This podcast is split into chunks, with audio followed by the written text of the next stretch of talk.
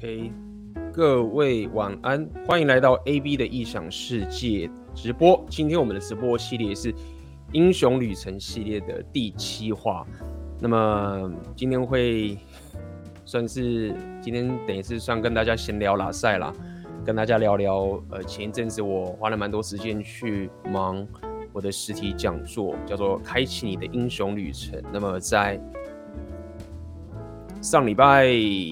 六前天正式结束了，啊、呃，算是最近呃花了蛮多时间准备的这一个讲座，所以今天直播就来跟大家闲聊闲聊，呃一些想法吧，好不好？那么如果说呃在场的聊天室的朋友们，如果你们是有去这一次实体讲座的，也欢迎你们欢迎你们在这个聊天室上呃跟我打招呼，好不好？今天就真的是闲聊，那么也包含就是，如果你有任何想要问的问题、啊，你想要今天没有特别的，今天没有特别的主题啦，哦，就是一个英雄旅程的这一个讲座的感想，所以你有任何的其他有关想问我的任何问题，你想要问 rapel 你想要问呃自媒体经营，想问内容创作，你想问任何英雄旅程相关的呃或者是六大属性价值的内容，呃，就欢迎。呃，你可以在聊天这上面发问，好吗？那么当然，在今天开始呃闲聊的这个之前，我们一样工商一下，跟大家讲讲我这一个选择的限制三点零第三期，目前正在开放的报名中。那么对于这些你们还不了解这个课程是什么样的朋友们，我就在这个地方来跟大家解释一下，这课程是怎么样的一个情形呢？因为在上礼拜六的这个实体讲座，我也发现，诶。呃，有蛮多学呃朋友啊，其实不太了解选择年限制这个课程，我们是怎么进行的。所以啊、我就先来跟大家稍微解释一下这个课程的进行方式是怎么样子，我就来分享一下画面吧。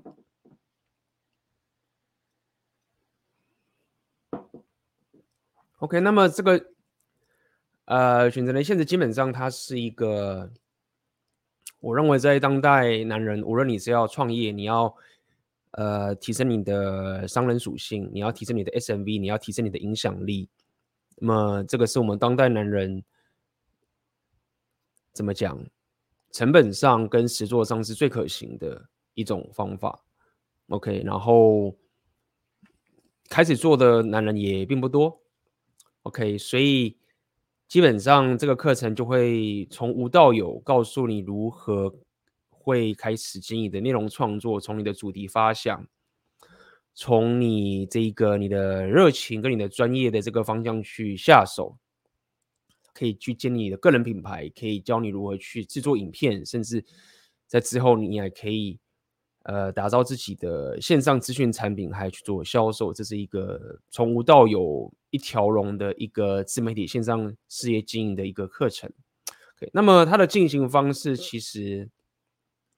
是有四周，那么它不是一个预录好的课程，它是一个呃，实际上线上我们透过 Zoom 这个平台，那么会有四周的课程，然后每周都会有课表，那每周都会有呃一个课座讲师来教，除了我本身以外，主课程当然是由我来上，那么每一周还会有一个课座讲师来跟大家教。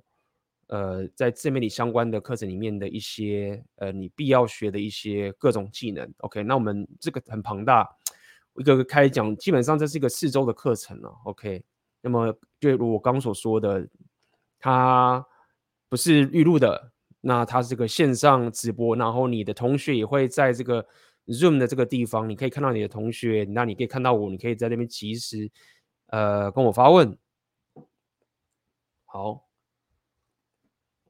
那么这课程上的安排，我当然是已经呃安排的呃确定了很很久了，因为也进行了好呃第三期了。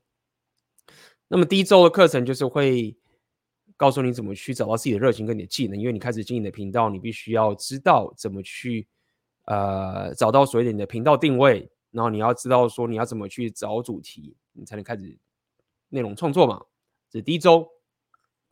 那么第二周之后，我们就会开始教你怎么去打造你的铁粉。那这包含就是你影片的主题跟内容发想，也包含呃缩图跟标题的制作，这个在你经营的 YouTube 频道是呃很重要的一件事情。那么第三周呢，会教你如何强化你的影片制作跟内容创作的部分。OK，那呃这部分在剪辑的部分，在说故事能力的部分的话，在会在第三周来跟大家进行更详细的讲解。那么第四周就是教你怎么去打造你的线上产品，并且怎么去针对你的线上产品进行销售。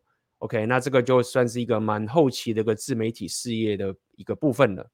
OK，那么我们这一次的客座讲师有五位，那威汉这一次呃有加入新的客座讲师威汉，那么他在这一两年经营他的 Podcast 的呃经营的非常的不错，所以我就邀请他来来教大家怎么去经营这个 Podcast。那么包含我们还有这个客座讲师阿铁会教你怎么去做缩图，很多人我相信你没有美工的背景，对不对？所以，呃，可能你会一开始不知道有些缩图有些很重要的一些关键，可以透过一些方法，在你初期的时候可以让你减少走很多歪路。缩图是非常非常重要的。包含有蓝斯教你怎么去打造你的网站，OK，以及架设你的 email 行销系统。那么安琪拉会教各位怎么用最有效率、最快速的方法去上你的字幕。OK，我们做影片现在很多都已经需要上字幕了。那么最后一个当然是水平线会。呃，教到大家自媒体的文案跟行销的这些课程，那么包含这个这一年，当然就是 AI 的技术很夯嘛，大家会拿这个 AI 的 AI 的技术来去做自媒体经营。那么水平现在这部分，他会来教大家如何透过这个 ChatGPT Notion AI 这个部分来进行你的主题发想。OK，那么。呃，在这个课程里面还有一个我觉得很棒的功能，就是所谓的群组，就是我们的 Circle 群组。OK，这个 Circle 群组它，呃，诶，我这边我也可以直接秀给大家看吧。这个 Circle 群组的话，基本上就是所有的学员在里面会分享自己内容创作的过程啊，包含讲师，包含我都会随时在上面去回答大家的问题。那么这个群组其实是我觉得。未来各位，如果你要经营自媒体的话，你在那边有战友，还有一些朋友，呃，在那边可以获得一些反馈，其实是非常非常有帮助的。OK，我来看一下哈。OK，好，那么这个就是来跟大家，如果有些人你还不了解选择年限三点零是什么样的课程，在这边就呃，我们就报告完毕，好不好？OK，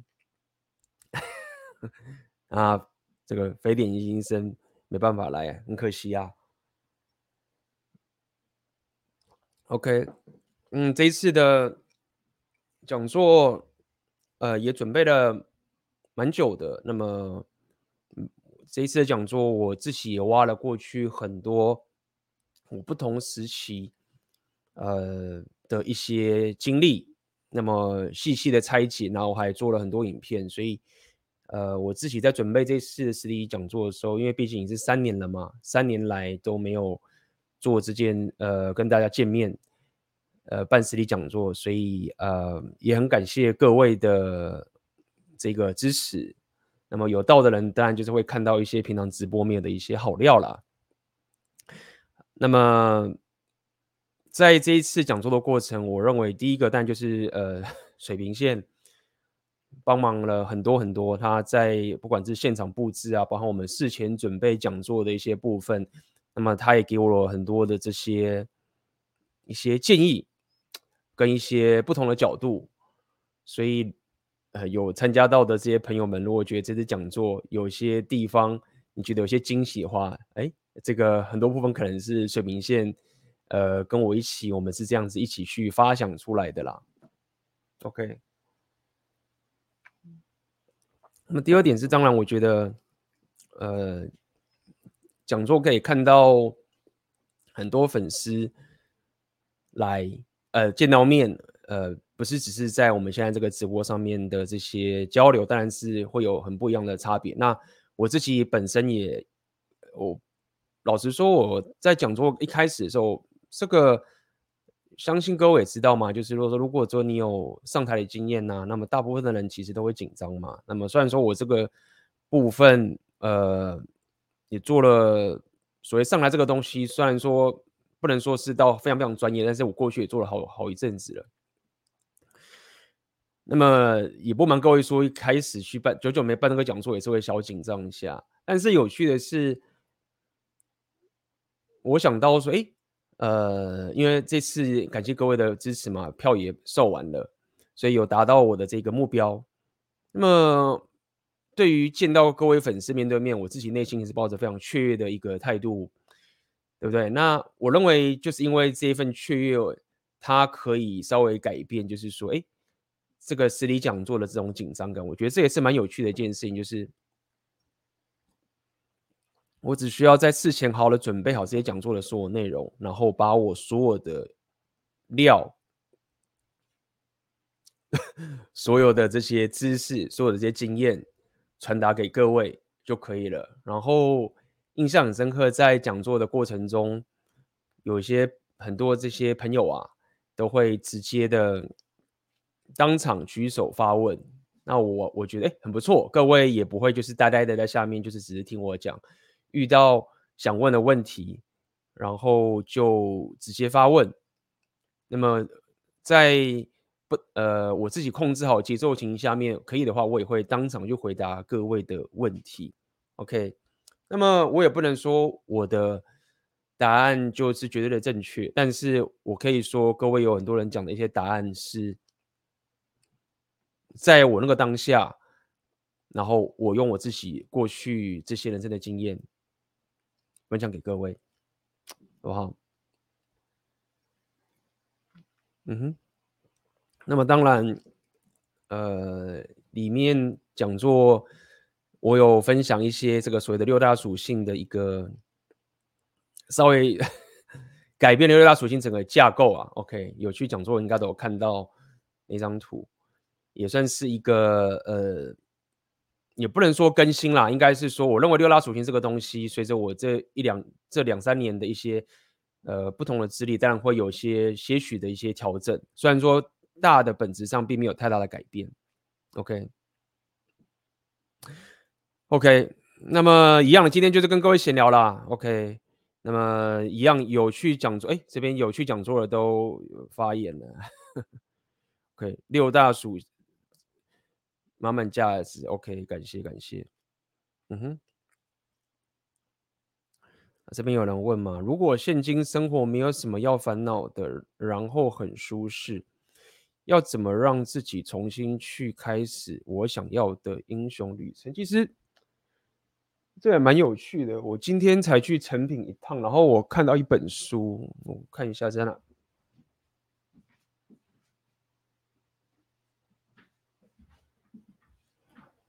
最近讲座刚办完嘛，就去诚品去看一下。就我看到一本书是，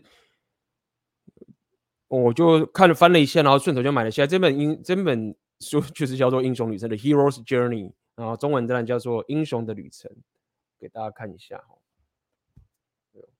这本调整一下焦距，看各位会不会看得比较清楚。这本书，然后作者是叫做这个。什么啊哥？菲尔？哎，不是，这是主编，Joseph Campbell，乔瑟夫·坎伯。这个人有没有人知道这个作者的？他说他是讲些什么神学的大师。然后我翻了一下这本书，稍微快速看一下，然后看一看，我觉得有些部分讲的还蛮有趣的，然后我就买下来了。那么这个人。我感觉他也是算是一个智力属性蛮高的人，他也是一个什么教授，然后教学了三十八年的这个情形，然后他聊了很多这个英雄旅程的部分，其中我有稍微看，他有聊到两性动态的部分哦。OK，那我当然会观察一下这个人他是不是很偏左啊，还是怎么样？那我发现他还蛮。不能讲说他 repeal，不能讲说红药，因为他用红药丸讲又不太正确。至少他是不太吃现代当代女权那一套的。那他也是怎么讲？他针对婚姻有一些解释，然后针对当代女权，就是呃，他是认同说，哎，女人可以去发展自己的事业啊，但是他认为现在的女权很多都已经连自己当初身为女性的一个本分都都不顾了，比如说呃，抚养小孩啊等等这件事情。那其实我觉得在这个部分，他跟我的想法也是很像。我的想法也是觉得说，哎，不，这到这个当代，我们也不是说需要女人就是一定得在家里打扫，然后什么出去都不能抛头露面啊，然后不能不能去做自己的想要做的事情。我也不不这样认为，但是我认为就是，呃，想要去做更多的事情之前，不能把自己，呃，某种程度的本分给忽略了。当然，你要讲说，谁说女人一定要做这件事情？但是我们讲是一个。一整个社会的一个大体的现象嘛，对不对？就像身为男人也是一样嘛。你如果要去做一些其他的事情，但是身为男人的本分，身为这个男子气概的本分，我觉得先把它守住，先把它处理好。然后如果说你之后你说你是什么很左啊，或者是比较自由派什么的，我觉得也都可以。OK，我觉得这是需要一点调和的。这个是我看了这本书，他也是抱持这样的心态了。那。包含他的一些里面讲到一些的本身他读了很多的他的这个知识渊博嘛，然后他本身从小的时候也是学了什么法文什么这件事情，那我就发现说，其实在这个智力属性的提升路上，好像语言这件事情就是还真的是挺重要的。然后就包含你一个英语系的人。他们在小时候其实都会去多学一一门语言，好不好？都会去多学一门语言，那就让我觉得说，哎，其实在这条智力属性提升的路上面，真的，如果你要扎根到很深的话，其实蛮多人都会先把语言给，就多少会涉猎到这件事情啦。OK，那回答到呃 Ben 问你的问题，你觉得说，哎，现今的生活没有什么烦恼，很舒适，要怎么让自己重新去开始我想要的英雄旅程？其实我觉得这要看你的舒适是什么意思嘛。对，当然我认为有时候有些契机啦。如果说你自己觉得说你现在很舒适，你要找英雄女生，我觉得某种程度上面你就是觉得说你现在的生活，OK，你现在生活的这些，你的整个生活形态，你的 system，你可能。有一个莫名感受到一种迟疑，OK，也许你过去，比如说你念书或是你工作，然后你把你的生活打理得还不错，然后生活也过得去，但是这个世界是会变的嘛，时间是会变的，你遇到人也会变，也许你谈了一场恋爱，或者是你甚至结婚或者什么的，这个世界是会一直改变的，那么你会发现说，你过去觉得舒适的生活，你过去觉得。正常的这些这些工作，或者你的平常的这些一些 detail，已经让你感受到说它不能 fit 你现在的生活上的一个需求。我讲绕了这么多，只想跟你讲，就是说，虽然说你讲舒适，但是这个舒适，你当你讲舒适，当你如果增加其中英雄旅程的时候，我认为它本身还是有个契机的。对，这个契机就是你对你当下生活的一种怀疑，跟你当下生活的一种迟疑。这个是有。如果说你对你现在的呃生活就是已经充满了挑战，或者是你自己保持着你的生活上面的秩序跟混乱是保持一种平衡的时候啊，呃，你不会觉得说，哎，我是不是要去开启我的英雄旅程？因为你就已经在你的英雄旅程里面了。所以我讲这么多次，想跟你讲，就是说我也不会很强求，就是说，哎，你没事找事做，就是觉得说我一定要去开启我的英雄旅程。对，你都是会有个契机，都会有个 calling，都会有一个有一种召唤，我可以这样讲好了，就是会要你去一个地方。那我觉得这是一个还蛮有趣的一个概念，就是英雄旅程的一开头，就是会有有一个人有一种召唤，就是你有有有一个某种像这本书就是讲一些比较偏神话的概念嘛。那我觉得是蛮有趣的，就神话这个东西也不一定是真实，它不是一个真实，它是一个很意象化、很很符符号式的的一些东西。然后透过这样一个意象式、符号式的一种一种故事性来去带领你生活上的一些决策。呃，所以我认为英雄旅程的一开始都会有一种有一种召唤的感觉。那我觉得这个召唤蛮有趣，像一般人最常就是去旅行嘛。那么我认为这一种透过脱离自己原本舒适圈的一种旅行的一种开头啊，我认为呃，在你的思维里面，虽然说这个其实是有点浪漫的一种想法，是不是没有没有很实际的想法？我认为你你总是会对于就是说，哎，你到达你突破了一个你现在的一个正常的生活，然后你要到达一个新的一个陌生的一个环境、一个世界或者是一个地方。我认为在你某种内心深处，你会感受到，OK，也许这个地方有一个什么东西是在我原本的生活是很不一样，然后他在召唤着我过去。我在这边有可能会有一个什么样的生活体验？我这边可能会有一个。一个人生经验，或认识什么样的人，然后他可以发掘我过去都不认识的我。那这本书就有讲啊，就是说有两个我，一个叫自我，一个叫真我。啊，自我翻就 ego，真我翻作叫 self。那它里面就有人问这个问题，他说：那在这个英雄旅程当中，到底什么是自我，什么是真我？那么他的回答给很简单的回答，就是说：哎，所谓的自我，就是说，哎，你你。平常就知道自己是什么样子，你你所知道的自己，你知道你自己在干嘛，你喜欢什么，这个时候你自己知道的自己，OK，我喜欢这个东西，我擅长这个东西，我怎么样，这就是自我。那真我比较像是是一个超乎你现在理解你自己的一个部分，OK，你自己都不知道自己是什么样子，或者是你自己的一种潜力，那他把这个叫做真我。那么在英雄旅程的这个过程中，其实就是一个在慢慢去发掘你真我的一个过程。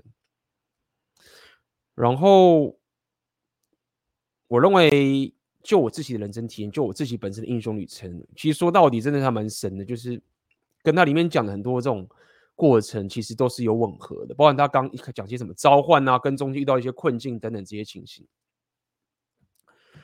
都不谋而合。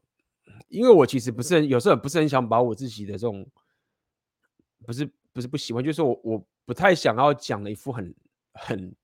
浪漫的样子，但是看他讲的时候，然后再对决，看还真的是这样哎、当初脱离，然后开始英雄旅程，然后真的是有一股召唤。我真的就觉得我要去去那个地方，常常会停留在一个城市，然后觉得说这边有一个故事我还没有走完。这个在我之前有稍微提过，就是说我会觉得，为什么会在这个城市游荡？我说我为什么到这个地方来？如果你仔细用一个很科学或者是一个很客观的事情的话，就是说。不就是一个 X Y Z 坐标的不同而已吗？你就在这个地方，然后在那个地方有什么任何的不同吗？你可以这样去思考嘛，对不对？你如果用这种非常物理科学式的去思考的话，我不过我不过就是从个 X Y Z 的坐标到另外 X Y Z 的坐标，为什么你会有感觉这是一个人生很不同的改变？那如果以这种比较偏神话或者这种角度去思考的话，就是诶，虽然说它的坐标是不同的，但是。在那个新的一个地方，你会感受到，在这个新的场景里面，似乎有人正在召唤你去开启你自己的一个新的体验。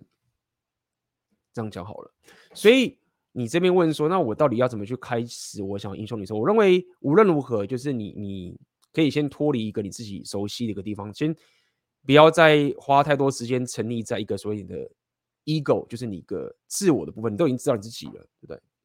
挑战一下新的环境，也许很蠢，也许最后去了什么都没有回来。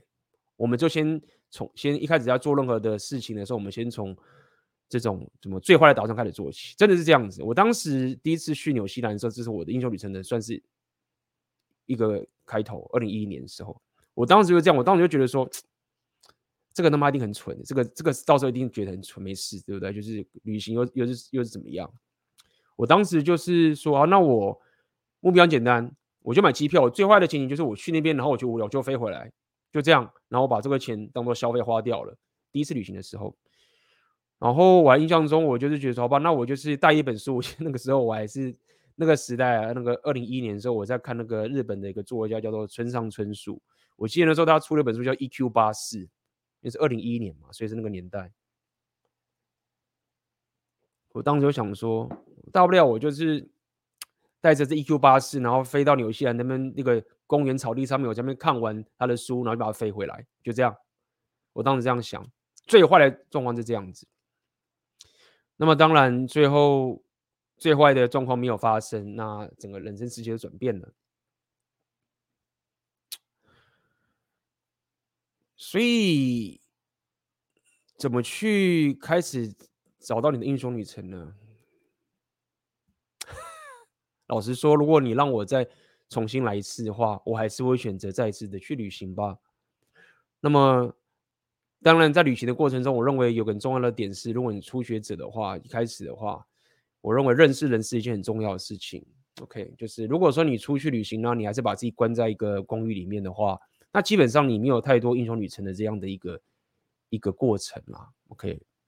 因为其实我后来旅行习惯之后，有时候我的旅行型跟我早期这个英雄旅程的旅行不太一样了。那么我发现，如果说我还是埋头在一个工作的地方，我还是埋头在我一个我习惯的地方，我只是住在不同的地方的话，其实那个英雄旅程的这种雀跃感会完全不在，不存在啊，所以。这样去思考吧，舒适的生活其实还蛮无聊的，其实是不够好的。你可以想象成是，其实与其说我们想要舒适，不如说某种程度我们喜欢冒险，对不对？我们喜欢冒险，那冒险就是所谓的未知，冒险就是所谓的不舒适，冒险就是所谓的你可能会呃有一些人生上思维上的冲击，那这些人生思维上的冲击可能会影响到你。一生的改变，那么这个改变确实改变了我的一生。OK，那个我是非常理解，因为我可以很简单的去跟我当时同才的朋友们们，比如说我当时的同事或者我研究所的这些同学去比较，那么真的就是很不一样的生活了，很很完全是不同世界跟思维跟人生际遇了。嗯哼。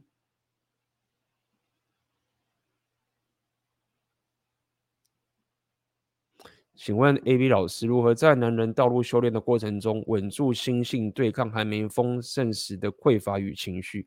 之前看过一本书，向未来预借丰盛，先成为再拥有。嗯，对，这个先成为再拥有，我有，呃，之前我有提过这样的一个论点啦。那么。这个论点其实是这样子，好不好？这个这个想法其实是这样子，是，嗯，怎么稳住心性？我可以用几个角度来跟你提一下，好不好？首先，一个稳住心性的一个方法，是因为如果说你这么讲好了，就是说，我认为对我来说，一个最关键的思维是这样子。为什么我们不会稳住心性？因为我们认为，就是说我们现在某种程度没有。然后呢，我们预期到说，我们必须要等到未来我们有的时候，无论你这个有跟没有是什么，无论是钱，无论是你的地位，无论是你的生活形态，无论你是什么什么挖哥，无论是你的任何你想要得到的东西，你之所以没办法稳住心性的其中一个原因，就是认为就像你讲匮乏，就是说，哎，我现在没有，然后我未来有。然后，并且我认为说，我未来有的话，我人生就圆满了。我认为某种程度，呃，就是一个这样的一个思维。OK，你的心思其实是非常的有这个时空的跨越，就是说，你一直想着未来，然后跟你现在没有的这样的一个思维。那么这时候，你可能就会心性就会没办法稳住。那么，我认为。如果说你把整个男人修炼的旅程想成是一个没有终点的一种长时间的一个状态，而且无论你现在有跟没有，你的生活其实都没有太大的改变。我认为你要这样去思考。那我举个例子好了，比如说，呃，我自己看说听说华伦巴菲特这么一个这么成功的一个人，他虽然已经是马云富可敌国这个情形，但是他每天的生活还是非常的纯。单纯，然后就是住在一个也不是一个豪宅地方，然后就是固定的去上班吃饭，他过的就是一个很朴实的生活，这样讲不是一个什么很绚丽的生活。好，那么这时候你就会发现一件事情，就是说，诶，那他这么有钱，他他可以做这么多事情，他甚至可以就是走到路上了，就是我把这栋饭店买下来，他可以去做这么多有 powerful 的事情，但为什么他还过着这么淳朴的人生呢？对不对？那么当然，你可能说啊，AB，你是不是要讲说我们要谦虚，我们要节俭啊？这种儒儒家式的宗教这种思想，那我觉得其实不是。我的觉得就是说，我的我想要讲的意思说，其实很多时候你某种身身心灵上面的富足，或者是你这个稳住心性啊，它其实不会在你变有钱之后，然后你才有。你不能这样去思考，对吗？因为你看华伦巴菲特他这样子的这种很淳朴的生活，也没有要花很多钱呐、啊。你这样去思考好了。所以其实，如果你发现说，其实等到你有钱的时候，或者等到你成功之后，或者等到你随便能是你是个男人的时候，其实你的生活还是充满着挑战的。你的生活还是跟现在，甚至你你的生活的挑战呢会比你现在更强大的，对不对？有没有想过最？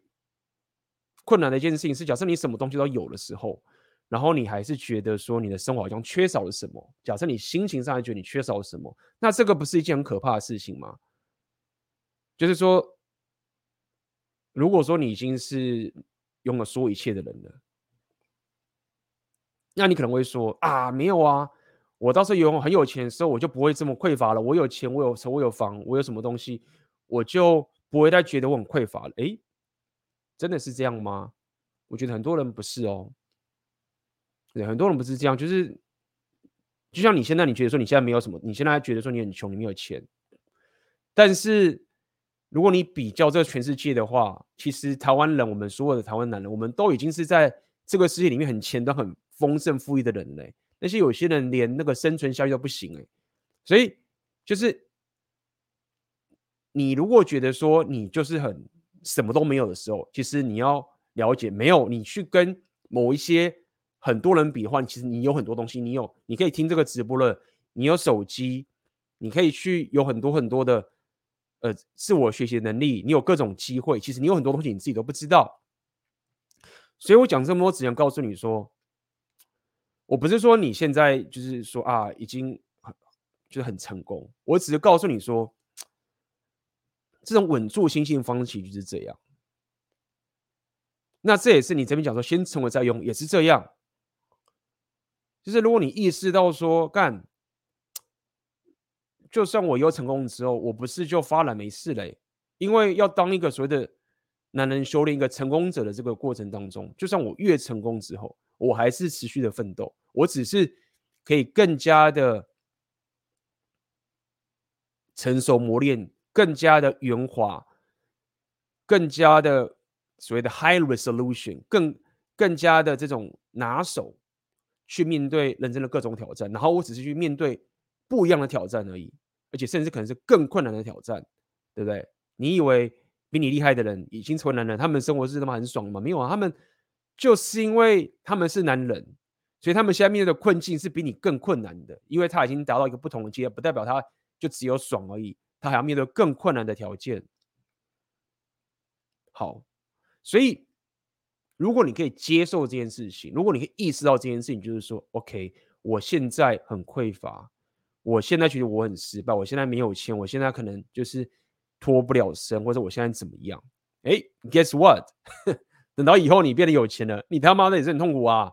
干嘛那些大老板的人，他养一堆几百员工，你以为他没事？你现在只要把自己养好而已，你压力还没有很大欸。那些成功来养大老板的人，干他不是说没事诶、他一出去要担几百个人的生计的责任呢、你不会觉得看 他妈的，我都已经成功者了，我他妈都已经努力到这个地方了，我不是应该可以他妈的，就是能过得很爽很爽的生活才对吗？为什么我现在这么成功，然后你跟我讲说我要负这么一几百个人责任，我每天去工作去工作，就是为了要让这些人可以养他的家庭，干。为什么我越成功越累？哎，当你这样去思考的时候，其实你就是还没有先成为。那你这是为什么？你没有办法变成这样的一个成功者？你你你懂我的意思吗？所以这就是我在讲的时候跟他讲说，哎，有人问说什么样是男子气概？当天我其实没有讲到很完整，因为时间有限嘛。男子气概什么？你要有能力嘛？对不对？你一定要能力，第一个你要能力有，你有破坏的能力嘛。你还有什么？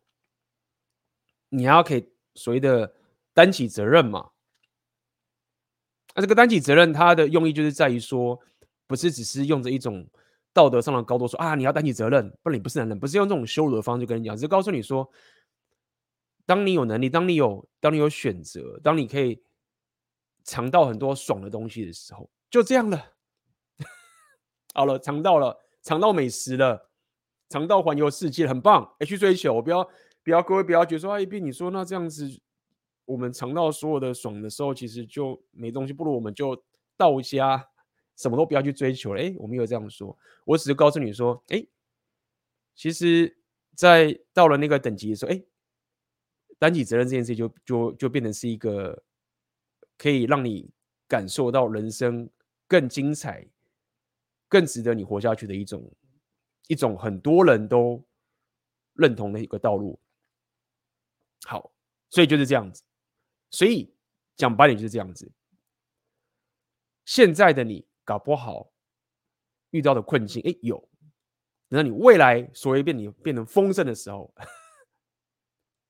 挑战还是来，而且更大了。更难过了。那既然这样的话，你不觉得就是说，其实你现在面对这些困境的一些思维跟这些挣扎，其实就算你未来以后，你还是得去走，你还是一样要面对这些事情。那当你体会到这一点的时候，你就觉得说啊，就心静下来嘛，就是好吧，那我就专心把这个事情搞定，我就专心把这面问题给面对了。那接下来我也体会到，说我解决掉这个问题之后呢，诶，我会变得比较不一样，但是又有新的问题会过来，然后我就是也接受这件事情，然后再持续的往下走下去，诶，然后等到你，诶，你走了一年两年，你变有钱了，你就发现说，诶，这个本质上还是没有改变，懂吗？这是可以给你一些想法，就是所谓先成为再有用，就是这样的概念，就是，哦哈。地平线补充一下，坎博是很有名的神话学者，他从过往的许多神话找出了很多原型，而他的《千面英雄》的这本书，影响了乔治·卢卡斯这个名导，让他有灵感去创作《星际大战》。对啊，所以我这一次就是看到这本书，其实我就翻了一下，就是哎，值得看一下，值得我学习一下，因为我本身也是不断的在提升我自己浪人属性的部分嘛。那而不是浪人属性，智力属性，浪人属性本来就还有智力属性的部分。那我最近确实是有一点感受，就是说时间有点不够用，然后也是有时候还是会有点会有点着急嘛。但是我我自己也是知道说，哎，这种事情也急不来。所谓的着急的意思是说，哎，有太多的知识，就是看到这个人他懂这么多东西的时候，我很希望我可以快一点的去体验到。这个人他所体验体验过的所有的知识跟所有这些神话，然后希望可以把它纳入到我脑袋里面，然后产生出我个生活上的共鸣。那我觉得这件事很有趣的一件事情是，当你的浪人属性，当你的英雄旅程开启的时候啊，不知道为什么你会你会开始觉得一些过去你觉得一些很艰涩困难的一些文学，你慢慢的会感受到他们的力量，你会感受到他们的一种宝藏。我认为会会跟你的英雄旅程的这个。资历跟深度是有所关联的，对，会有所关联的。呃，所以这个浪人属性跟智力属性本身，他们两个是互相互补的。就是智力是吸收知识嘛，大大部分是吸收知识，浪人属性让你去体验。嗯哼。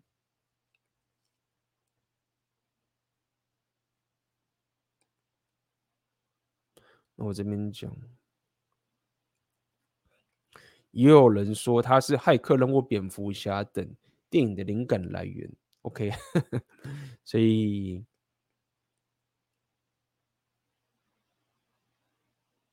啊，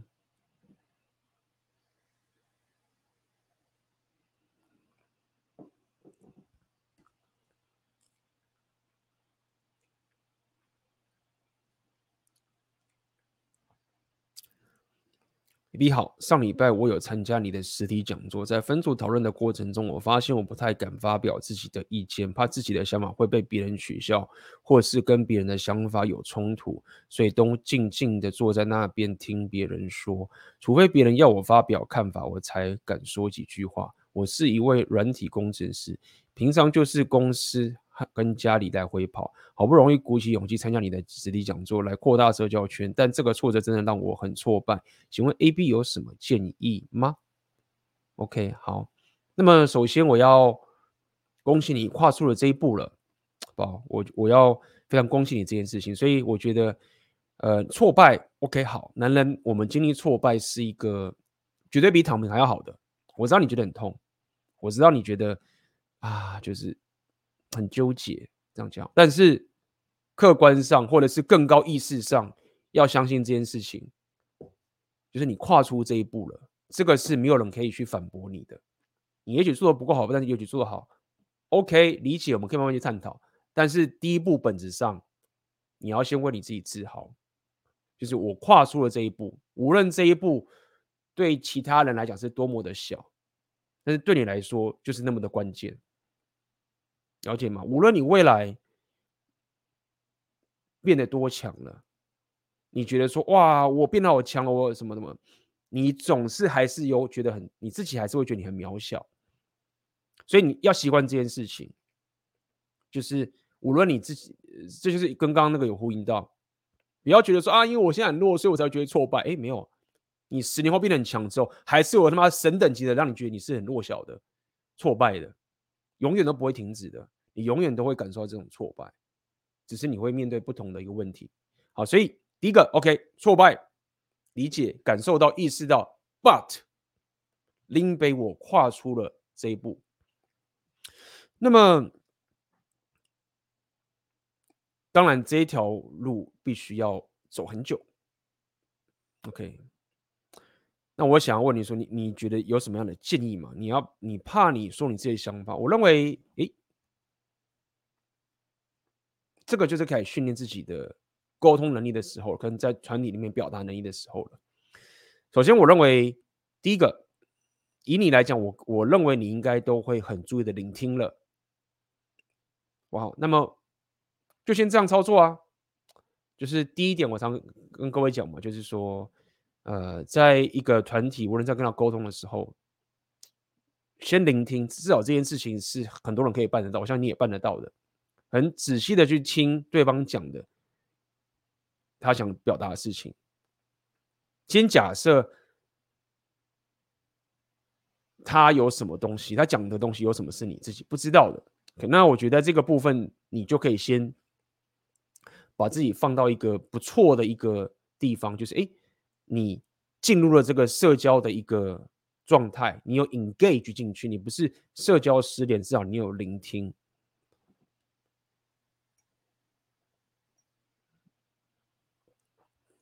那么接下来，当你在发表意见的时候，发表你的想法的时候，我认为比较高端的说法是，你可以先问问他的想法嘛，表达你的经验嘛。比如说，他这个人他讲着说，举例来说，诶，呃，就是他可能讲着说，我的我就是经常去健身，我经常去健身房做很多很多的事情，等等这些情形，或者是训练什么什么东西好了。那么这时候你就可以开始去思考，从他的角度去思考，先去从他的角度去想说，诶，他讲这句话，他的世界，他的什么是什么？先去换位思考一下，先从别人的角度去。了解他讲这句话的代表的意思是什么？先有这样的社交直觉，对不对？接下来你可以再说出你自己的故事，然后呢，你只要不要去批判别人的想法，站稳自己的脚步，哎，我觉得就够喽，你就打出一张牌啦。对，第一个你你只要先做好这一个点，就是不要去 judge 别人。OK，只是表达出你自己的针对某一个主题的你一个人生经验的一个故事，然后丢出来，然后再看看反应。你一定得经过这件事情，就是你你一定一定得丢出来了看看反应的。就像以我来讲，我在不过我这个因为在这个讲台上讲话，可能就是跟你这个比较不一样。但是一开始的时候，我认为你在表达你自己的时候，你应该要先预设别人想听你说话，先这样预设。因为如果你不这样，因为现在都不这样预设，你就先预设别人不想听你讲话的话，这个其实是对你不好，对别人也不好的。你懂吗？就是不要，如果你的预设就是所有人都是敌人的话，这个想法其实在你初期要拓展你的社交能力的时候，其实是不好的。也许到你以后变成功者，或者是你你是一个大家想要去吸你价值的时候，诶，那你可能要要防合理。但是如果说现在你要去突破你自己的社交的这种困境的时候，比较好的方式，OK，当还没有人要吸你价值的时候，先预设别人想要听你说话，先这样去思考。就像我我在讲座的时候也是一样啊，我是不是可以说干妈的？我以前的我本来都是躲在这个镜头后面的，我现在在实体讲座，大家看到 AB 的真人了，干他们一定觉得我他妈的什么什么之类的，然后我讲都是屁，他们不都不想听。就是我会知道说，如果我这样去思考的时候，如果我这样去想的时候，干你以为就是在场的那些学员们、那些朋友们会希望我这样想？我说看，我来听 AB，我就是我他妈都已经花钱来听 AB 讲，我当然就是希望听你讲啊，所以。这个无论是这种主观和客观呢、我认为心态上你先这样去思考，就是先聆听，从对方的角度去思考他讲这句话的意思，然后呢，预设对方想要听你说话，所以尽管你内心现在还是觉得不舒服，你觉得不舒服没有关系，你要说演也好，你要说怎么样都好，就是我先预设好你想听我说，所以我就要用一个。我自己很肯定我自己的一个立场的方式，把我想要讲的事情，而且不带批判、不带批判去别人的东西讲出来，棒，丢出去。好，讲完之后呢，看看别人的反应。哎，要我社交直觉哦，看看别人的反应。这样嘛，如果你发现气氛不对，你发现怎样不对，哎，停一下，合理吗？OK，你不要觉得说你犯错就死了。麻烦的点是犯错，你在社交失联的时候还没有意识到自己社交失联，这个才是死。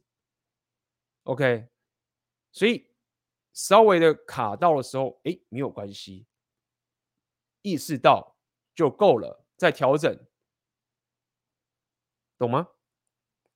所以呃，这就是我可以给你的一些一些一些心法啦，一些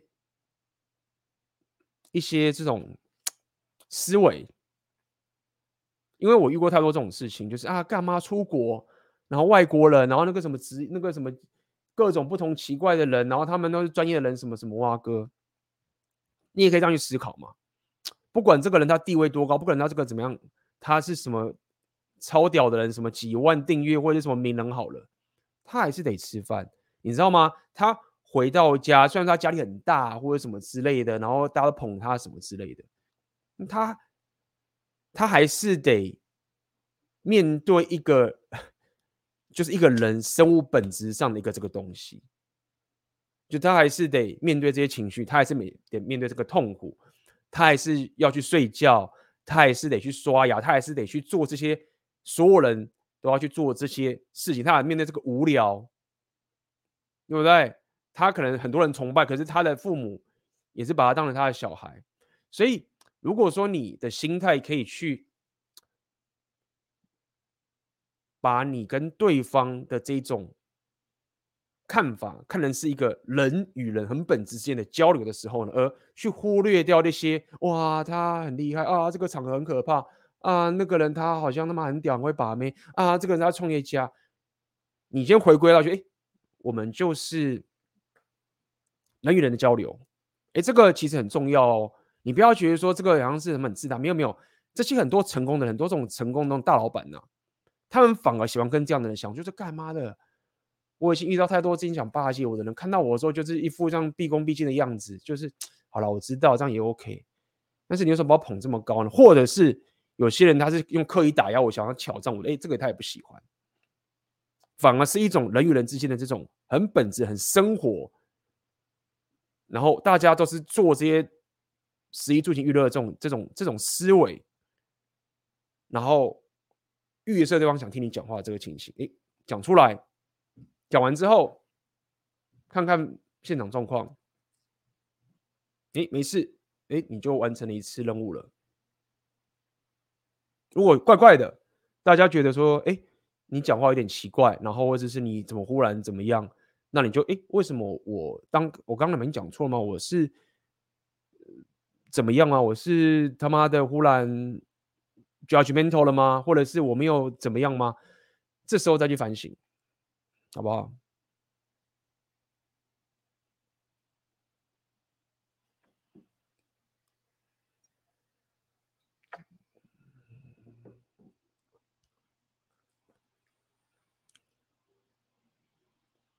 嗯，有人人在外面没办法跟到 AB 直播留言表示支持，感谢。好了，今天我们是不是可以提早下班了？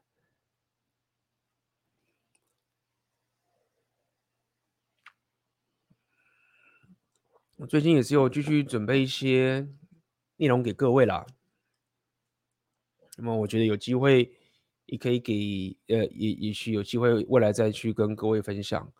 啊，有有时候很多内容啊，我本身也是我自己习惯性的，就是稍微内化一下，然后用我自己人生的经验再分享给各位。那么今天刚好看到这本书，呃，还蛮不错的，也许各位有机会也可以自己去看看。我看到有有什么样的一些一些想法，再跟各位说。那里面有附很多这些。一些什么历史的一些图在里面，嗯，这个给我看一下，蛮有趣的。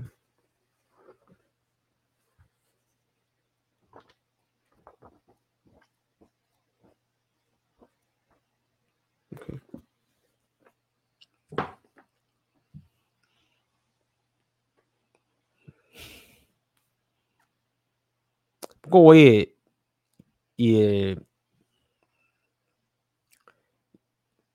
听刚刚这位就是有这种讲，就是说，呃，去参加实体讲座，然后社交圈总是觉得紧张。那我也发现说，哎，各位，我这边有些粉丝，你们现在也是，比如说像上次也有人，比如说去这个感谢会啊，去这个酒吧，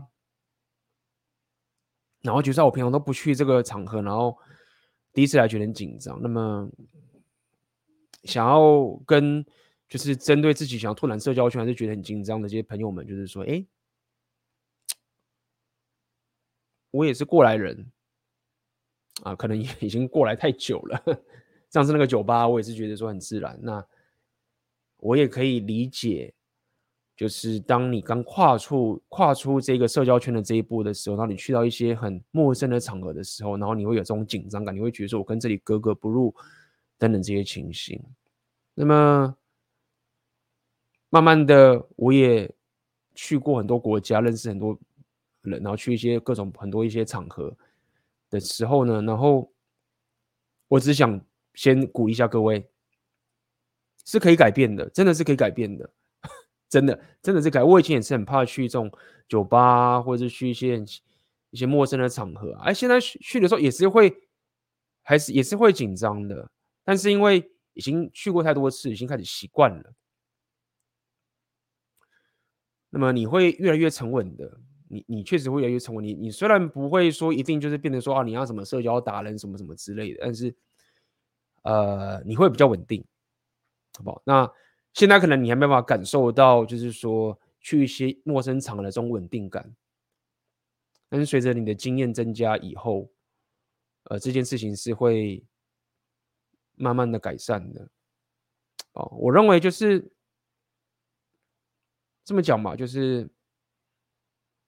很多时候，你要去一些社交场合，一些陌生的社交场合，然后你要感到有自信啊。我认为，这个就是为什么我们我我这个 Rapio 讲所谓的 mental point of origin，就是你这个所谓的自我觉跟你的这个自我纪律这个或者你的这个创造价值的这些东西，你平常的基础会很重要。因为以及包含我在讲这浪人属性的这种原始驱动跟驱，为什么这个东西很重要的一件事情，就是说，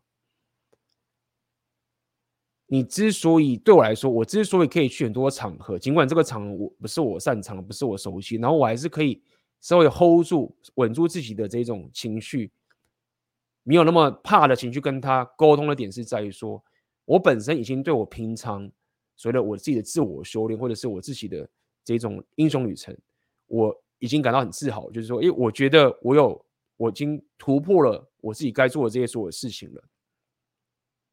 当你先可以在独自一个人的时候，你一个人的时的时间的时候，然后你就可以觉得你对你自己的人生的这些努力是感到自豪的时候，你自己知道的，这个你你感受得出来的，你有这个底气的时候呢，当你遇到另外一个人，另另外一个可能他是一个名人，他是什么样的人的时候，你就比较可以沉稳，你就可以比较把他当成是一个人一般的看待，然后你就像是一个朋友般的分享经验，无论他是比你厉害、比你笨、比你有钱、比你穷，因为你自己本身就已经对你自己自豪了。像我那讲都讲 self respect，那我认为这个底气蛮重要的。因为这个底气有之后呢，你就会有一层保护，就是说，就算对方 judge 你的时候，对方想要批判你的时候，对方想要 call 你的时候，你可以，你可以用一个比较高的意识去想说，诶，他是想要打压我呢，还是说他是想要让我进步呢，还是怎么样？你就可以去 take 这种负面的一种东西，因为你已经先 self respect 了。但如果说你你自己就是觉得说干我自己干坏事，我自己偷鸡，我自己就是假货或者什么什么之类的，或者我自己就夸大，那这时候你就会很怕别人把你戳破嘛，那这时候就很困难的。这时候我就觉得就很麻烦，你你就是你当然就是会，当然有些人就是会可以一直假装，一直假装，一直假装，一直一直弄弄弄弄，那这个不是我建议的方法，好不好？所以这也是为什么我会那么建议各位在这个英雄旅程上面，在提升你自己的部分的话。为什么它很重要？它是个底气。你有这个本的时候，你在未来去拓展社交圈、拓展新的场合，就可以比较淡定。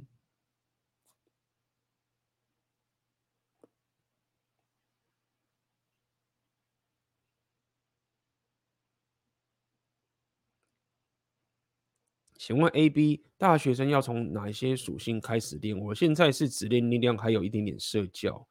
现在没有钱请教练，但听很多人说健健身要请教练比较好。二，当初因为觉得理工科薪水高，所以才选电机，但是读到现在也没太大兴趣，也没也没读得很好。想请问 AB 的建议？嗯，其实我觉得，如果是大学生，当然是我会建议你，就是提升你的智力属性是蛮重要的。然后，如果我说我是大学生的话，我一定是提升，我一定会拼命的疯狂去增加我的，呃，无论是阅读或者是写作这两个部分，我大概往这样去方向去思考。那么理工科这个东西薪水高，选电机，我认为这条路也没有选错，我也可能会选这条路，因为，呃，你的资本、你的资源也是很重要的。那么选。理工相关的科系的工作，在台湾这个环境，它拥有的资源其实是 CP 值效益其实是最高的。所以我的建议就会是讲说，你可以把理工这件事情当做是一个你提升你商人属性、获取资源的一种策略。我觉得 OK，虽然可能没有到完美，但人生没有是人生乃是完美的。你可能不就是你不是天生就知就知天命。没有办法，大部分人都不是天生知天命的，所以你得自己慢慢的走过你的旅程。所以我认为，哎，学理工电机未来有个薪水也不错。但是我会建议你是提升你的智力属性，以及提升你的创造价值的能力。那创造价值能力意思就是说，你有没有办法？举例来说，写作就是有创造价值。你把你的知识、把你的体验、把你的思维，因为写作的好处实在太多了。OK，writing、写作这一件事情，它好处很多。它可以训练你的思绪，训练你的表达能力，训练你，当你想要把你的想法传达给别人的时候，你可以用一个更有效率、更深刻的方法表达出来。所以它的泛用性非常非常广，那它也可以创造价值，它也可以解决别人的问题。所以，呃，这会是，尤其是在我在学生时代的时候，可能比较没有太多的这种社会压力的时候，我会往这个方向去思考。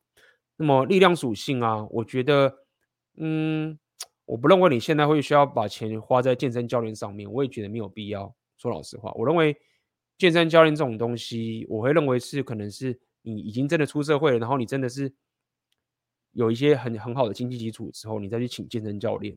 我会觉得那个时候比较好。以力量属性来讲的话，我认为就是越精简越好。对，食物饮食把它控制好，卡路里算好，健身不用做到真的要到专业等级，保持一个纪律，我认为这样就很够了，好吗？阅读跟写作，然后人生体验当然也可以去。去提升啦，OK，就是也不要都把自己关在家里面，还是要有参加一些社交活动，参加一些有趣的活动，参加一些新的一些活动，去学一些兴趣，我觉得这都不错。因为你还是要，你还是需要一些人生体验。如果说你都是归在家里，只是阅读写作的话，也不是不行，但是我认为它也是有些风险，除非你你这个人就是一个非常的内向、智力属性重、学者 geek 型的。但是这个也是偏比较极端嘛，对不对？那当你的人生体验变多，当你习惯一直去阅读，OK，得到很多这些知识，很多前人的经验，然后包括你又开始去写作，你又创造价值，这个系统就起来了。我认为这个是一个非常非常好的系统。OK，输入、输出、人生体验，然后。你的科技又把你的经济 cover 掉，在这个时候呢，我认为它可以最大化你未来找到属于你自己的英雄旅程的一条路。好，就这样。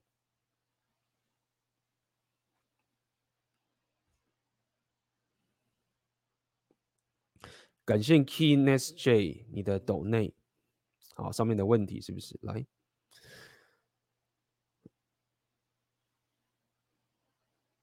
？A B 你好，请问 A B，如果说先不谈 mental point origin 这个核心，要怎么找出自己真正的热情和兴趣呢？比如我喜欢投资，但这兴趣好像无法也带给其他人价值。好，首先我要来跟你聊聊这样的概念。好，就是你不用找到兴趣。好，什么意思？什么叫做你不用找到兴趣这件事情？好，那我们就做个假设好了。假设你的兴趣就是投资，假设好了，或者是假设你的兴趣是，比如说你你的兴趣是这个呃慢跑，好不好？任何中间就好了。你要知道一件事情是，那你这辈子就只能喜欢投资吗？你这辈子就能只喜欢慢跑吗？就你，因为你的意思是这样嘛？就兴趣就是这样啊，就是啊，我要找到兴趣，因为兴趣就是那个，我要找到就是那个。你在讲这句话同时，你是不是也在讲说，你只能喜欢这件事情？但是这样的思维是不对，这样就等于是你被这个兴趣给绑架了。所以我要跟你讲意思是说，你不用那么执着说。我一定得只有一个兴趣，或者我要找到这个兴趣。因为你当你想说我要找到这个兴趣的时候，你的意思就是说，兴趣只有一个，然后你要找到它，但不是这样。所以这个问题就变成是这个样子。其实说到底是，你是不是会变得很擅长去找到你人生的雀跃，并且你会。看待这个世界的价值观，认为这个世界是一个值得冒险、跟探索、跟挖宝的地方，你该这样去思考。那剩下的问题就在于说，我现在要在我所知的范围内，我要去选择去探索或者是去玩这个世界的一个什么样的东西。所以你的想法改变了，想法改变的时候，你你不用去纠结我找不到兴趣，你其实只需要转换你看待这个世界的方式，跟你看待生活上的这个哲学，并且看待并且了解到，就是说，其实，在挖掘这个世界的这种各种秘宝或者这种探险的过程中，是一件很值得你雀跃的事情。那你就会发现说，哎，你。就是掌控兴趣的人，兴趣不会再绑架你了。你可能现在喜欢投资，好，我就好好享受这个投资的东西。但同时间，我也知道这个世界除了投资以外，还有很多很多有趣的事情是我还没有发现。也许是我现在人生等级没有到，也许是我现在这个经济能力不够，也许我现在认识的人不够多。Fine，没有关系，因为这个世界太大，这个世界太复杂了，没有一个人是可以完全感知这个世界所有的所有事情，不可能，是不行的。我们只能。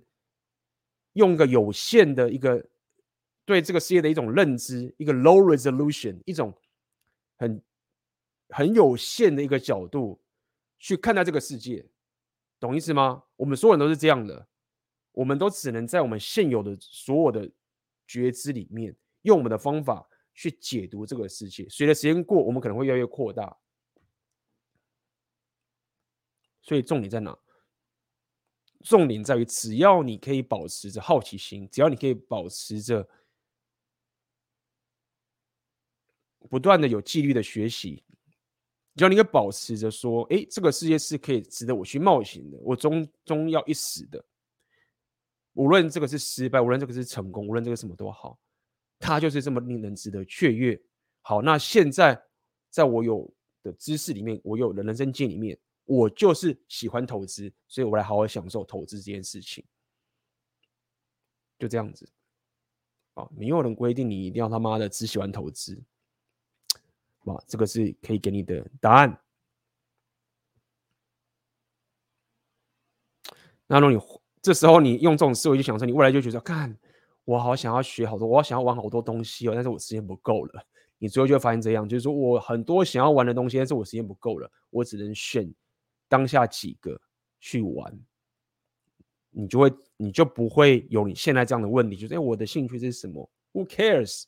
我呢，我当然我想要玩的东西很多，只是我现在先选这个。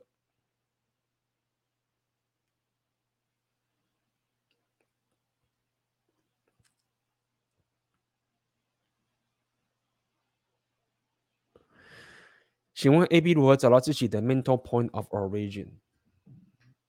这个问题也是大在问了，好不好？当你这样问的话，其实这个其实是一个非常大的在问。那我觉得，其实跟刚刚我回答刚刚那位把那个 Key Nest J 的问题，其实是很像的。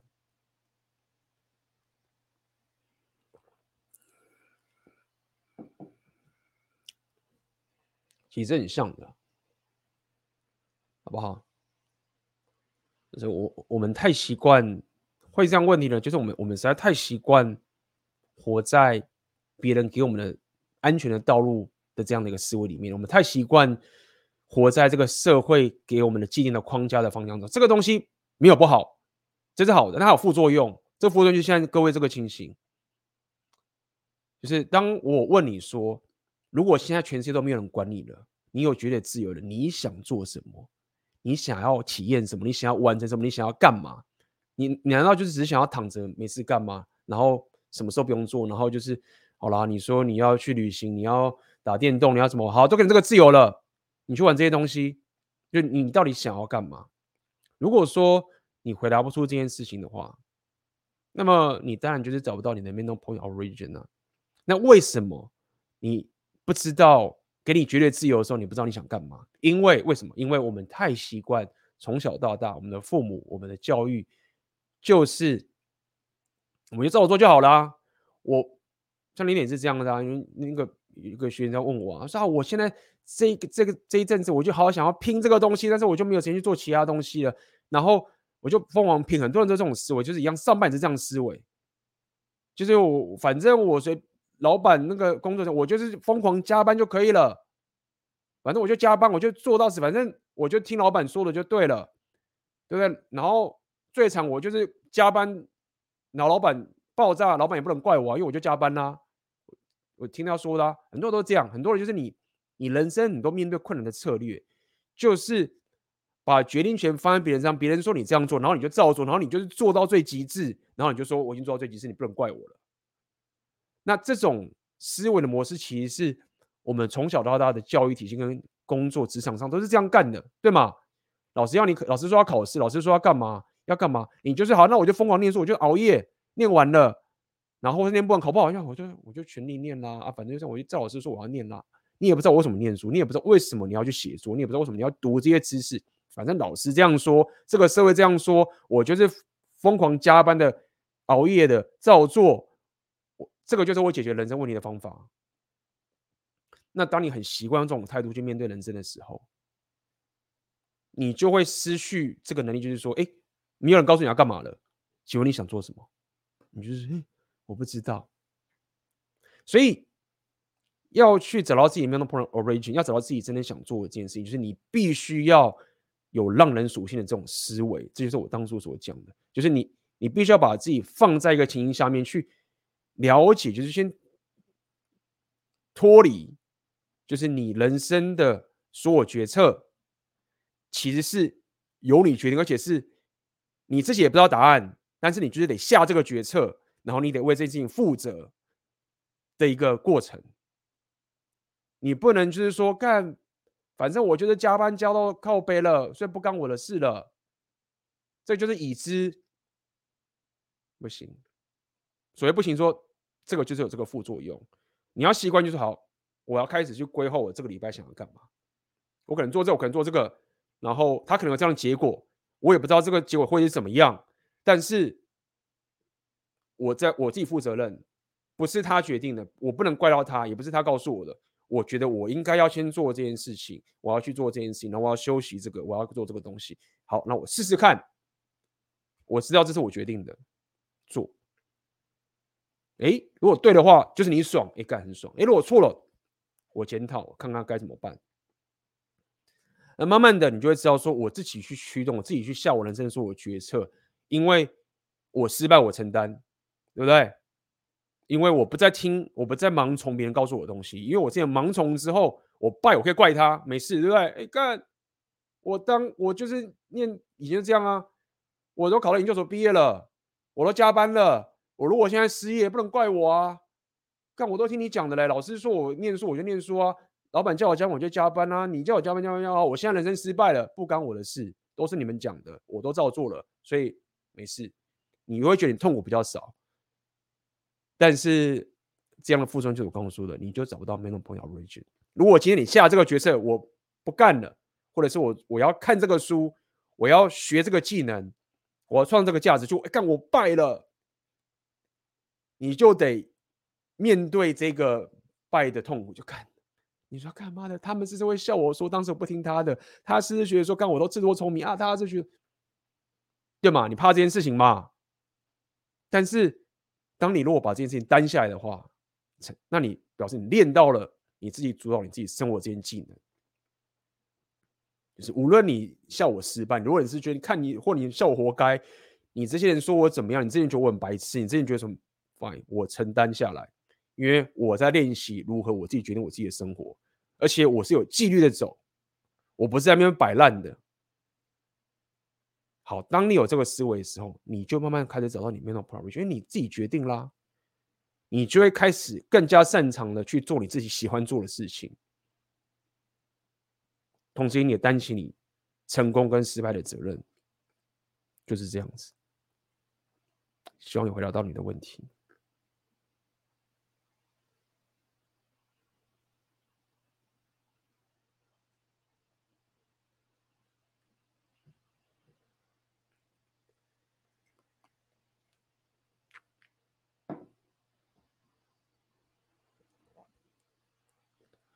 A B 你好，请问文艺属性该如何转化到自媒体上？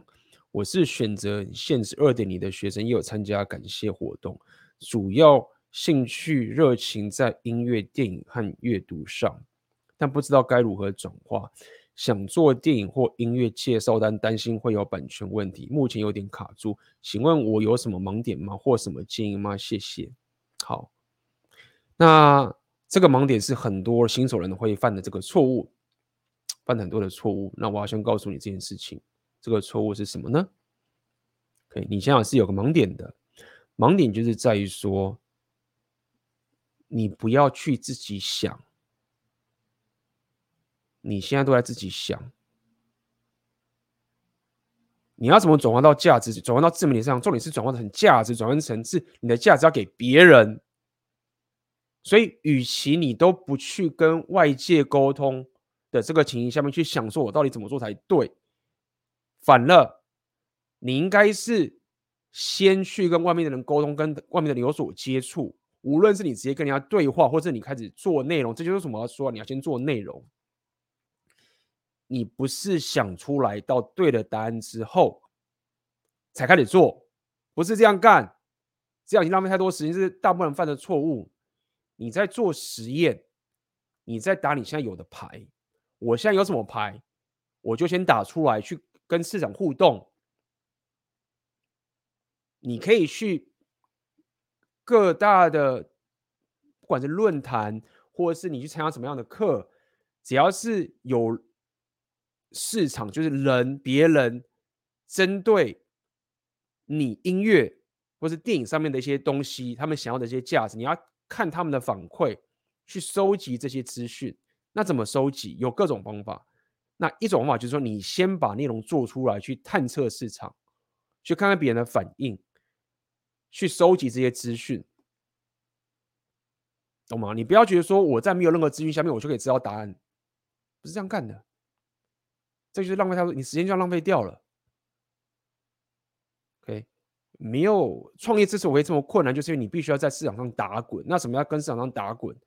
因为就是没有人知道有个绝对正确的路径的，大家都是自己走出来的，这很重要。你可以，你可以学习，你可以看看前人的失败道路，然后有所调整。但是你必须要尽你所能，赶快行动，赶快进入这个战场。去看看别人反馈，去碰这个市场，看他回馈给你是什么，这就是你的盲点。所以这样去思考吧。你现在做内容，或者你在做这东西，你在做的是你在做的事，你就是想要赶快去跟市场有所沟通，有所有所接触。你但是你可能会一般人可能会纠结，他们可能会想说啊，我怕被人家说我我烂，我怕被人家拒绝，合理。但是你就要知道嘛，就是哦，这个就是社交属性的强度问题了。假设你。智力属性上面可以认可说，哎，我就是要赶快去跟这些市场沟通，我就是要赶快要去认识各种需要我这些技能、我这些热情的这些人，我需要尽尽快跟他们有 engage。假设你可以认同这件事情的话，那如果你还没有这样去操作的时候，你是是怕被拒绝？你是怕被怕被人家笑？怕觉得说你你不够格？那这个又是另外一个困境了。那你得克服这个困境。相信你是二点零的学员，我在里面也讲得很清楚。克服这个困境，诶，把东西丢出去，一开始一定不是太好的，但是这不是重点，重点是你得到了这个回馈的资料，诶，有了，我把我现至少我对得起我自己，我把我现在最好的东西，在有限的时间内，我规定的时间内放出来，啪，这叫什么？Burden of performance。而比如讲男人，你就是有一个打拼的负担。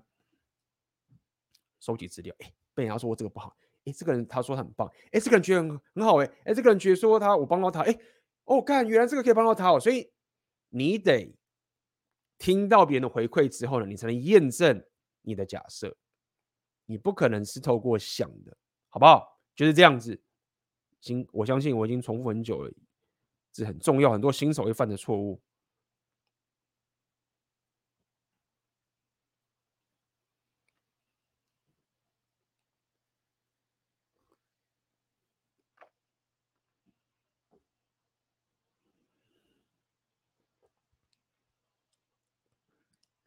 A B 大晚安，想问一个问题：该如何降低对社交反应的敏感度？我自己在社交的时候，如果对方给出好反应，我自己就会有很好的 sense，这个对话也会比较愉快。但如果对方反应一般般或者不好，就会感觉很 upset，想问问该如何提升或改善。嗯，这个问题其实还不错。嗯，你讲吧。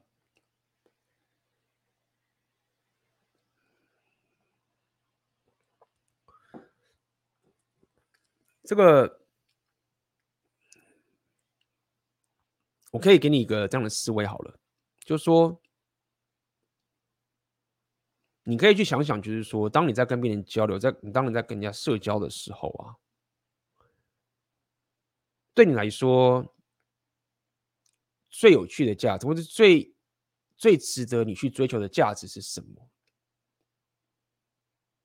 好，这句话什么意思？我认为，当然你得到别人的认同，别人夸奖你，别人说你好，这个东西很爽，我也爽，大家都爽。OK，你你这个多巴胺、多巴胺 hit，哎，更好爽，别人夸奖，别人认同我，我就开始有很有信心去讲，哎，我也认同，这个确实是这样子。但是如果我们在深刻的思考下去的时候，我们会想说，哎，那难道我在跟别人社交沟通的时候呢，我的最终的这个价值？就是要别人认同我吗？虽然说这个很爽，但是它是我最终的价值嘛。那意思就是说，我未来所有的行为，OK，我都应该把它调整到说，啊，别人就会认同我，别人就是会夸奖我。诶，那我就会觉得说，我开始要假装了嘛，合理吧？因为你不假装就很麻烦，就很难达到啊。所以，我想要跟你讲的第一个思维点就是这样子。你要先有意识到这件事情，说其实我们在跟人家交流的时候啊，我们希望别人夸奖，我们了解，我们会开心，但是它可能并不是一个社交属性上面一个最最值得我们去追求的一件事情。OK，它它的 level 不是最顶的。那么有什么东西是比这个还要 level 更顶的呢？这就是为什么我一直在谈。谈论这个所谓的浪人属性跟英雄旅程，为这个所有的东西，就是你要的，其实就是一个你跟这个世界产生出的一个体验跟火花，跟一个碰撞，然后让你可以从比较无知的点，然后变成更有知一点。我认为这件事情会比刚刚那件事情，就是单纯人家认同你，然后夸奖你，还要层次跟他的。怎么讲？可追求性又更高一点的，就像我常讲，我跟我说我聊 repeal 很棒，我也觉得这个东西干嘛演化心理学真的超棒的。但是对我来说，就是因为这件事情这么的棒，然后我更高的追求是我希望有什么东西是更好的、更多的、更我不知道的。所以，如果你用这个思维去看待跟人家交流这件事情的时候呢，你就可以问问看你自己说：好，那么。现在我跟一个人交流，他反应一般般，他不好。我在这个过程中，他也没有违反到我刚刚讲这件事情，其实也没有嘛。别人不认同你，或是别人觉得你不好，哎，你可以退一步想说，哎，干会不会他知道什么东西我不知道的，所以他才会没有够好反应啊？我可不可以从这个人的没有好反应的过程中去得到更高的觉知？还是说这个人他他可能就是个白痴？假设如果他这个人就是一个 low 咖好了，或者他就是一个白痴，就像一个狗狗对你叫，或者是一个没有智慧的人在那边对你吠，那你会觉得难过吗？如果你还会假设一个狗对你叫，你都还是会难过的话，那这个有点超出我的范畴了。通常别人不认同你，然后你会觉得 upset，多少都是你觉得说，干这个人他可能某种是个咖。或者是这种，你才会觉得说干我不舒服、不爽，或者我讲是错嘛，对不对？所以按照这个逻辑的话，你就可以觉得，哎，表示说这个人他是个咖，他不同意我，所以他可能有他的角度。那我是不是可以从这个人这样的角度去得到一个更高的觉知呢？那如果你可以用这个思维去看待不认同你的人的时候，你可能就会多一层 buffer 了。你也多了一层雀跃了，就是我有成长，我有机会成长。变成我有成，我有机会成长。好，那么再来就是最终你就要再去探讨说，如果说那个人他其实是真的对你的成长毫无帮助，他就只是在那乱飞乱飞乱飞，那我就是觉得说，就 ignore 他，这种就是要忽略他，他就是一个，而且通常这样的人也是一个 loser 嘛，好不好？所以这就是我可以给你的回答了，去。了解说，当你在跟人家交流的时候啊，被人家认同很爽很棒，吃起来很好，但是他可能不是一个最顶级的一个你追求的一件事情。你最顶级追求的就是一个有更高的觉知跟一个更有趣的体验的一种好奇跟愉悦，去看待这个人会对你 upset 的这件事情，你可能就会稍微改善了。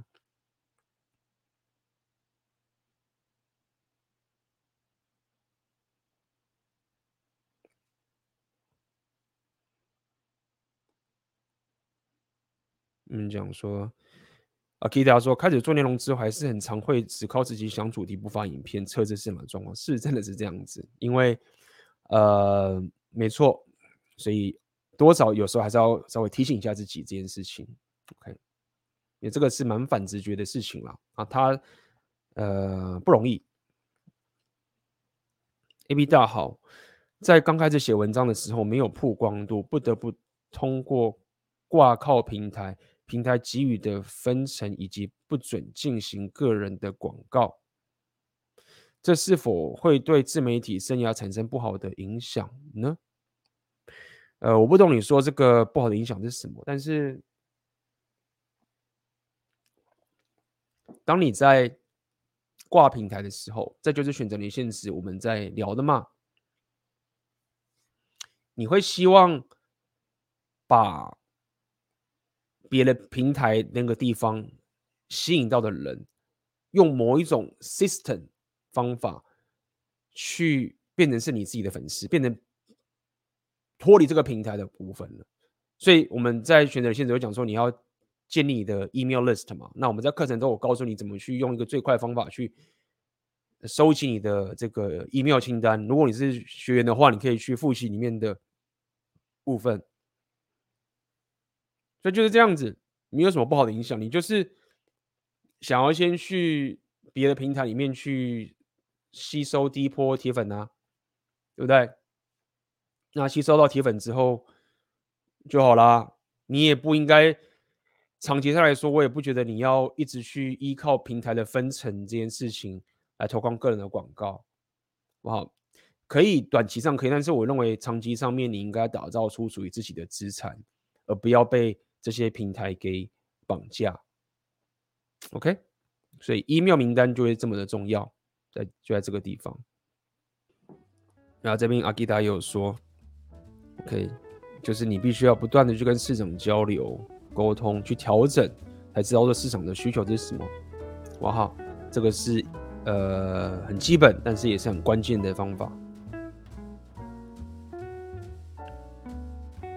嗯哼。